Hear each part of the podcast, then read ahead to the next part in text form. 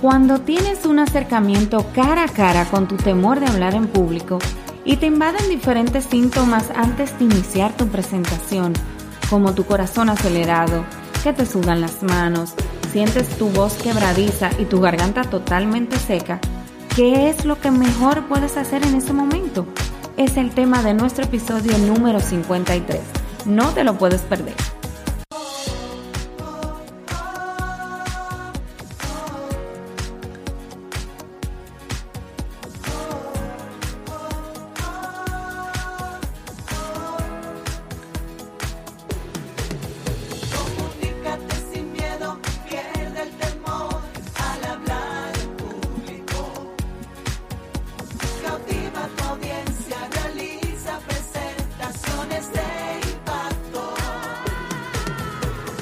Ahora contigo, Elizabeth Vargas, especialista en comunicaciones corporativas y marketing, asesora y capacitadora en técnicas de oratoria y redacción de discurso. Operación Comunícate. Feliz de contar con tu sintonía nuevamente en Operación Comunícate, arribando a nuestro episodio número 53. Un episodio un poquitito paradójico, porque es que te voy a hablar y te voy a contar que si te estresa hablar en público, no debes tratar de calmarte, así como lo escuchas. Operación Comunícate.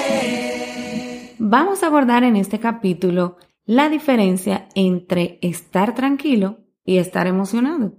Y es que, escucha bien esto, una investigadora que se llama Alison Brooks, ella es de Harvard Business School, diseñó un experimento precisamente para investigar qué es mejor al momento de hablar en público, si tratar de sentirnos tranquilos o si en cambio debemos tratar de emocionarnos.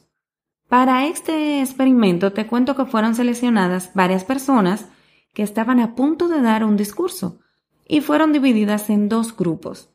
Al primer grupo se les recomendó que para relajarse y calmar esos nervios se dijeran a sí mismos, estoy tranquilo. Sin embargo, al segundo grupo se les invitó a abrazar la ansiedad, escucha bien, y a decirse a sí mismos, estoy emocionado. ¿Qué tú crees que pasó? ¿Cuáles fueron los resultados? Pues te cuento que ninguna de las dos estrategias hizo desaparecer la ansiedad, lamentablemente.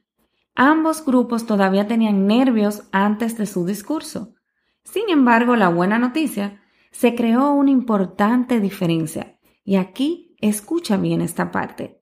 Los participantes que se habían dicho a sí mismos estoy emocionado o emocionada, se sintieron más capacitados para manejar la presión. A pesar de sentir ansiedad, ojo, confiaban en su capacidad para dar una buena charla o un buen discurso. Y es que una cosa es sentirse confiado en tener la capacidad, pues, de realizar una buena charla y otra es desarrollar la charla bien y correctamente. ¿Lo lograron? Tú te preguntarás. Pues sí, te confirmo que así fue. Las personas que hicieron el papel de jueces viendo los discursos calificaron a los oradores emocionados como más persuasivos, confiados e incluso competentes ante los participantes que habían tratado de calmar sus nervios. Con un cambio de mentalidad, esos oradores transformaron su ansiedad en una gran energía. ¿Y en qué sirvió? Pues esa energía les ayudó a dar lo mejor de sí mismos, bajo presión y bajo el miedo escénico. Te cuento todo esto del estudio realizado porque es que mi objetivo en este episodio es que yo quiero invitarte a que bajo presión no trates de calmarte, sino que trates precisamente de emocionarte. Tanto si eres un estudiante que se enfrenta al examen más importante o más difícil de su vida, o un atleta profesional que se encuentra en la competencia más dura de su carrera, acoger el estrés puede aumentar la confianza y mejorar tu rendimiento, aunque parezca paradójico como te decía en un inicio.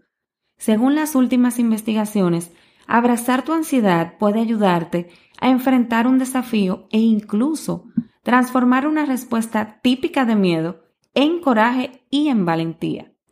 Te invito a iniciar a ver el lado positivo del estrés incluso en situaciones en las que no sabes qué hacer o cómo hacerlo, como una presentación en público.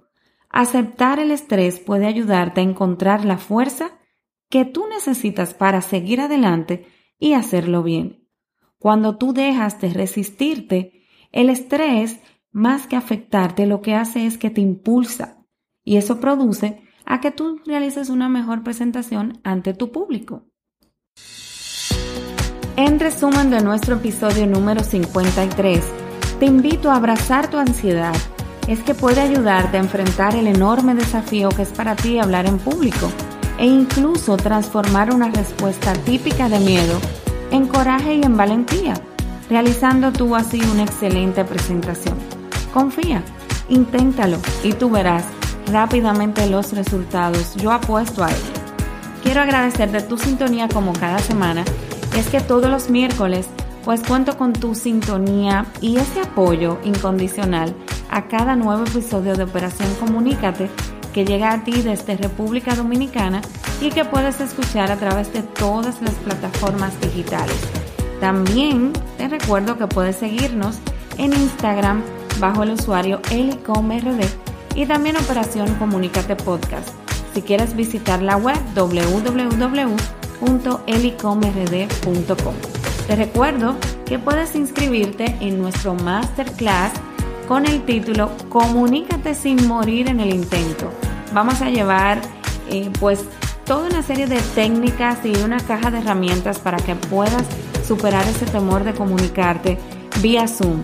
Tenemos pocos cupos disponibles, así que te invito a que te inscribas.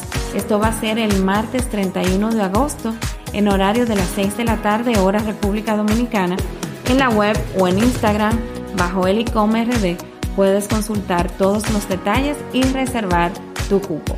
Te envío un fuerte abrazo y espero contar contigo la próxima semana. Te recuerdo que lo que no se comunica simplemente no existe, así que pues comunícate.